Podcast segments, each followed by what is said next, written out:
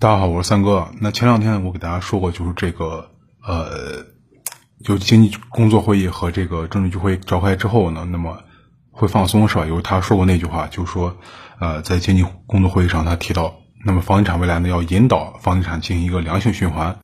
那房地产这个东西怎么循环呢？那就是在不改变地方上限购限售这些政策基础上，那只能是用金融这种东西来啊，就是信贷政策来放松来搞这个东西。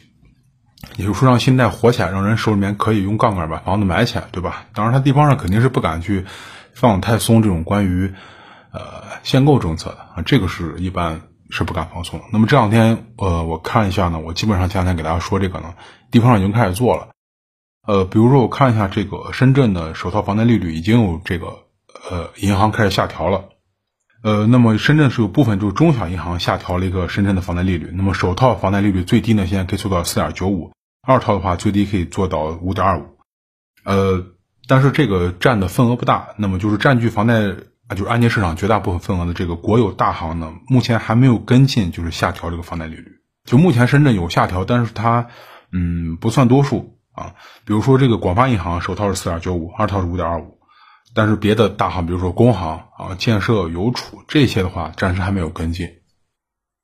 但是这个下调，它类似于就像一个风向标，是吧？已经开始动了。因为我看了一下上次调整的话，大概在今年五月份，当时首套的 LPR 基础上上浮四十五个 BP，也就加加了四十五点。那上调之后呢，深圳的首套、二套利率是五点一和五点六，相当于如果你贷款一百万的话，月供的首套就是能差一个差九十二，一个差两百一十。八块钱，而且不仅是这个房贷利率开始有银行下调，是吧？就是放款速度，我之前也给大家说过，如果你听我之前节目，你会发现我说过，就是这个，呃接下来房贷的放款速度会越来越快。那么还是刚才这个广发，他们说现在基本上就是一个月左右就能给你办下来，这和三四个月前大家还记得吗？那一阵动不动是三个月、四个月，甚至有两，呃，有有有半年时间，这个就是差别一下开始缩小，那证明。呃，经济工作会议，包括政治局会议，包括央行前一阵儿和政保银保监会等等开始去吹风，给这个房产市场吹暖风，是吧？效果已经开始出现了。而且我看了一下，目前深圳还不是独一家。那么我看贝壳研究院他们十一月份发了一个百城银行贷款利率简报，这个简报上显示，就在十一月份重点城市中呢，就是一百个重点样板城市中有百分之三十的城市呢出现了下调房贷利率。那么下调的范围呢比上个月扩大。那么下调的主要就是它这个覆盖地理位置在哪儿？主要就覆盖长三角城市群和这个粤港澳大湾区，也就是咱们中国楼市最火的这两个城市群，主要在这个地方发生。我相信这个下调的这个节奏或者说这个趋势肯定是会蔓延的啊，只是时间问题，肯定后面这个国有大行会陆续跟进。但是国有大行因为他们占据的市场份额比较大，所以说呃不会在这个这个利率上下调的非常多，但是。跟进这个趋势去下调利率是一定的，而且和这个下调利率同时出现，就还有这个新房的促销。我之前讲过，说这个促销还得维持一阵，因为你上面这个它政策完完全全就让底下就是享受到上面政策这个吹风的话，它需要一个消化时间，是吧？就跟你吃饭一样啊，你把吃进的东西消化成呃转换成人体的这个能量，它是需要需要一个时间的。那么深圳最近它也是有很多打折，是吧？比如说认筹打九五折呀，什么开盘再打九五折等等。这个在啊半年多或者一年前的深圳呢，非常少见到这种现象。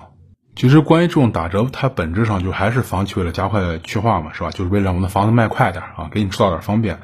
呃，那么这个粤港澳大湾区，就大湾区城市群，它不止深圳一个，旁边这个广州也是一样，对吧？那比如说上周我看增城区它有的项目就是出售了一批这个七折的公寓房源。当然，这批公寓房源咱们，呃，我给大家聊聊可以，你不要把这个当成一个风向标，因为我一直说这公寓和住宅房源它是两个完全分开的市场，对吧？公寓怎么样和住宅的关联程度，呃，非常小。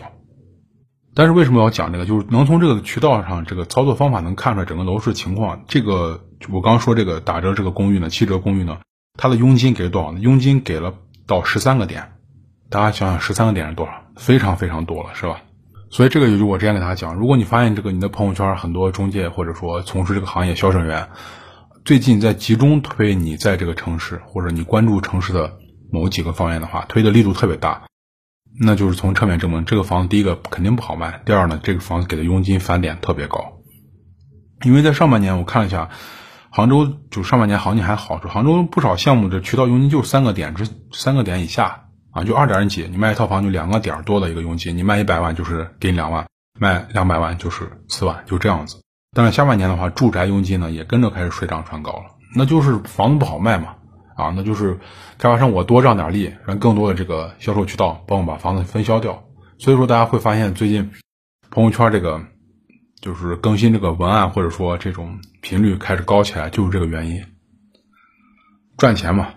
那么这个它就不只是深圳和广州是吧？别的城市一样，而且我就是我说它肯定得到年底的。就十二月还是得继续这个操作，是没法改变的。那像刚才给大家说这个，像深圳、广州这种，你发现没？它也就是说，呃，这个打折人还可以理解是吧？比如说刚深圳的开盘九五折，这个还能理解啊。比如说刚才这个，呃，公寓七折，那最后它也是最后一批了嘛？公寓七折，包括住宅给你打折，有时候给你送个车位，这些都能理解。但是我看了一下这个环京，就之前很多人就是总是对环京这个楼市比较情有独钟是吧？环京楼市这个。分期首付就又开始出现了，这种分期首付的东西我讲过不止，我都我都数不清多少次了。就这种东西呢，一定是开发商房子非常非常难卖才会给你做分期首付。比如说环境现在的分期首付，就是说甚至有零首付，那就是说你付百分之二十，开发商免费给你垫百分之三十。当然这个免费指的是手续费啊，不是说这百分之这百分之剩下百分之十永远给你了，不是这样子，只是说没有中间的一些手续费啊，比如利息啊等等。那大家想，这个模式和就目前郑州新房市场的这个首付分期操作一致吗？就全都是无息贷款，就开发商给你的百分之十，你是可以免费用的啊，没有使用的成本。不过呢，就是呃和这个两年内分四次这个付清相相比的话，就这个燕郊楼市呢，或者燕郊包括环京嘛，燕郊楼市他们的这个分期更短，它要求一年内分三次还清。就相比之下，这个郑州开发商呢给的优惠幅度更大，也就是说郑州最近确实不太好过楼市。而且现在开发商学聪明了，就之前大家发现没，就是开发商这个降价，我说过，开发商越降价，按照咱们国人的这个习惯，就是你越降，我越没有底气去买，是吧？我就等你明天继续降。开发商现在自己就出这个保证书，比如说燕郊这个，不少楼盘就出保证书，就说我保证我现在出的这个优惠已经到达顶点了，以后不会再出现这样优惠了。那出这个保证书就是为了打消大家疑虑嘛，你们快来买吧，不要等了，以后我也不会出更深的这个优惠了，对不对？但开发商这个话，你觉得可信度有多少？他到时候就是真出了，你能把开发商怎么样呢？对吧？你大不了就是啊拉个横幅，对吧？去售楼部喊两声口号，然后就没有然后了。所以说，如果你想买这种房子，你想就是你真看上了啊，我不管你是投资还是自住的话，那你就要做好准备，未来它会降的比现在更低。它的这个保证呢，我可以说是一文不值啊，一文不值。那房子都敢烂尾，为什么不敢以后降价呢？当我刚刚说的不包，不仅只包括燕郊，包括北三线，就是整个环境这边，就这种现象，现在目前还是在比较多啊，不敢说比比皆是吧，但是比较多。就是这块环境就一直非常差嘛，但是很多人就是总总是推这块，大家发现没？不管你是在啊音频、视频平台，你会发现很多啊给你讲房子或讲楼市的人总是喜欢推燕郊。那至于原因什么，大家应该都知道是吧？佣金给的高嘛。而且燕郊县有个什么情况呢？就是说。呃，虽然他官方没有承认放开限购是吧？但是底下中介或者说就是中间这个渠道，啊，他们都说已经有了。就是你如果你去买房实际操作，你不管开发商或中介都会告诉你，就北三县目前已经，啊，就包括还有燕北三县是吧？就是已经放开新房限购了。卖外地人呢，呃，可以那个去去去购买一套商品房，网签手续呢，在二十工作日左右就能给你办妥，没有当地的这个社保要求。当然，它这个不是无限，就每个中介它有一定名额，就外地购房者可以直接网签。当然，这个只限新房，二手房还是按照之前的限购政策。那也就是说，啊，如果这个官方报道，因为我看的是一个官媒的报道，如果这个报道是确定无误的话，那么这个北三线他们的操作就是说我实际上放松这个事儿了，但是我明面上不说啊，因为我看到太多说过的城市都政策被打回了，是吧？要不就被点名了，所以我不说。那么只有一部分，大家刚注意，我给大家说，中介手里面有一定的名额。这名额用完也就没有了，但是这个东西没用。为什么说没用？就是说我之前跟大家说，我说楼市这个东西就像土地一样，你如果这个土地本身土壤有问题，是吧？你就是给它上什么化肥啊，用什么农药都没有用。就即便有这种啊私底下的放松，那再加上这北京副中心的一个啊头衔或者概念的一个加持，以及通往燕郊这个地铁线路，对吧？等等这种环境啊，这种各种概念的这个建设的利好消息，但是呢。就类似于说北三线楼市，它该下跌还是在下滑。我看一下十月份这个燕郊成成交的这个新房呢，大概就在两百一十一套，比十月份呢跌了一百七十四套。那么大厂呢成交一百二十八套，香河成交一百八十二套。呃，的大厂成交是一百二十八套，香河是一百八十二。就整个北三线的市场呢，全部是就是降价为一个大的趋势吧，不能说所有，但是降价是个大的趋势。但是你越降价，客户的这观望态势就越厉害，所以说才会导致出现我刚才说那种，有的开发商给你做这个书面保证，我绝对不会再降价了。以后如果我再降，我会给你把前面那个降价补上来。但这种的可信度，我认为我不敢说为零吧，但基本上在个位数。所以楼市这种东西，就是你一直看的话，你会发现和它这种操作是成反比的。就是这个楼楼市这个地方，如果楼市总是这种爱理不理啊，就网上说那种什么爱理不理那种态度，是吧？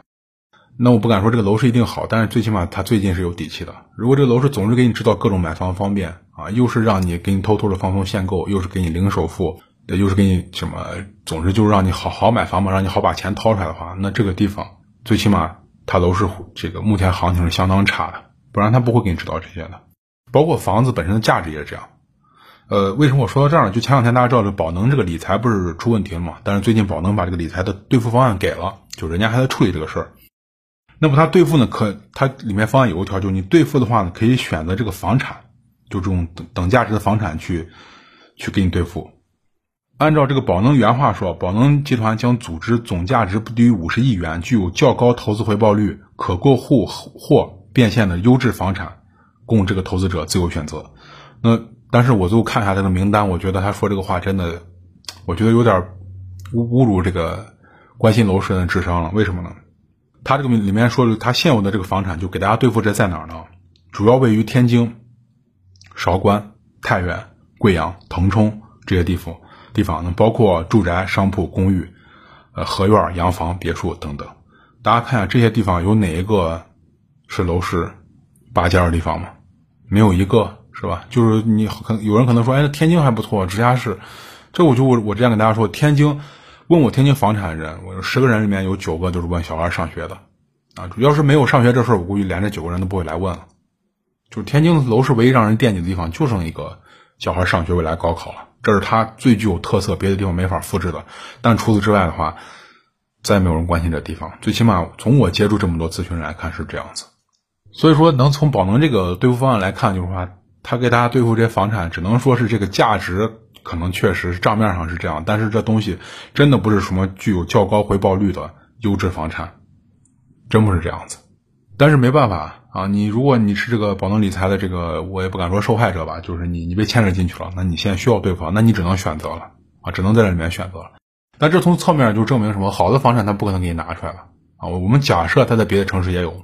啊，那些比较热门的城市也有，比如说我刚提到广州、深圳，他不可能拿这地方给你兑付的，或者是量非常小，或者有各种前提条件，是吧？你看他拿着地方，太原、贵阳、腾冲、韶关、天津，这地方哪个地方房产，我都觉得现在不是什么具有什么较高投资回报率的地方，甚至有的地方会连续阴跌。比如说天津，我在去年年底写过两次文章，包括做音频我都说过，天津楼市面临的问题，它不是说靠一年半年能解决出来的。去年的话。在年底，当时官媒说天津房价进行一个就有一个快速下跌，是吧？我记得我当时做了一些节目，也写了文章。我说这个天津房价它已经不是跌了一年了，就它的这个阴跌时间挺长的了，已经。天津它主要一个什么特点？就是它的这个土地供应量特别特别大，非常大。除了除了它主城区那老破小之外，就不能进行动迁那些之外，是吧？就是外围的话，可供应的土地量太大，但是它人口流入速度呢又慢，就导致一个就是说地方上使劲卖地，使劲盖。但是没有这么多人来消化。你说别的城市吧，炒房人家可以带，人家可以吸引过来人来炒，来把这些房子买走，对吧？天津呢就不行，他除了高考这一点能玩的明白之外，剩下都不行。而且高考这人很多去人家就去买主城区那些老破小或者一般的二手房，我只要孩子能上个好学校就行了，没必要去那些新区给你接盘，有什么必要的？我来天津是为了孩子上学，我又不是为了给你新区去消化库存呢，是吧？所以说，这地方天津这种地方，大家。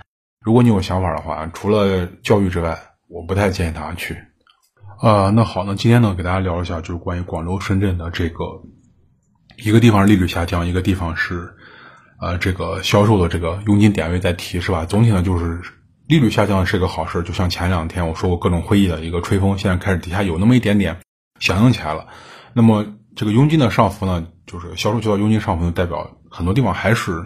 楼市没有完全起来，它还是靠这种佣金把楼市先推出去。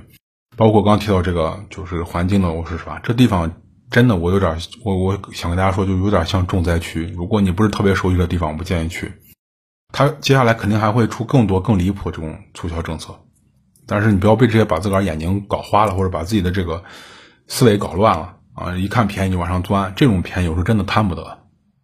那接下来呢，就说这个类似于刚才深圳房贷利率调低这个操作呢，在别的城市还会出现。那么我预期是应该在明年的二月份，这会儿是一个小的转折点啊，小的转折点。二月份这个以后这个小阳春，每年这个小阳春它还是会来，这个是例行的。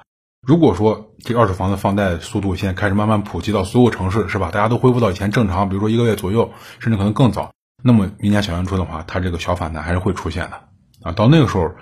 政策上如果没有什么打压的话，就维持现状的话，楼市慢慢就基本上筑筑底就开始平稳了，不会再有什么大的一个往下探的一个幅度，像前几个月这么难了。而如果楼市没有这么难的话，那么一些促销政策的，它就会慢慢开始减低力度，甚至开始就取消了，因为开发商他也没有病，是吧？如果现在信贷到位了，他也好融资了，你也好贷款了，那他没有必要非要把这个让利给你让这么多。因为之前的让利大家都知道，他是让利是因为他要回款，但是他回款的话呢，这边又没有贷款，没有信贷支持，导致呢他想回这边想买买不了，然后他又继续降，越降这边越不敢买，有信贷那些资源人一看你还敢降，我不敢买，形成这种恶性循环了。呃，那好，那今天的话呢就先跟大家聊到这儿，还有更多关于楼市和经济的文章我都发在我的微信公众号上，大家可以去看一下，在微信里面搜索“听三哥说”就关注我的公众号了。那么咱们今天就先这样，大家下期再见，谢谢大家。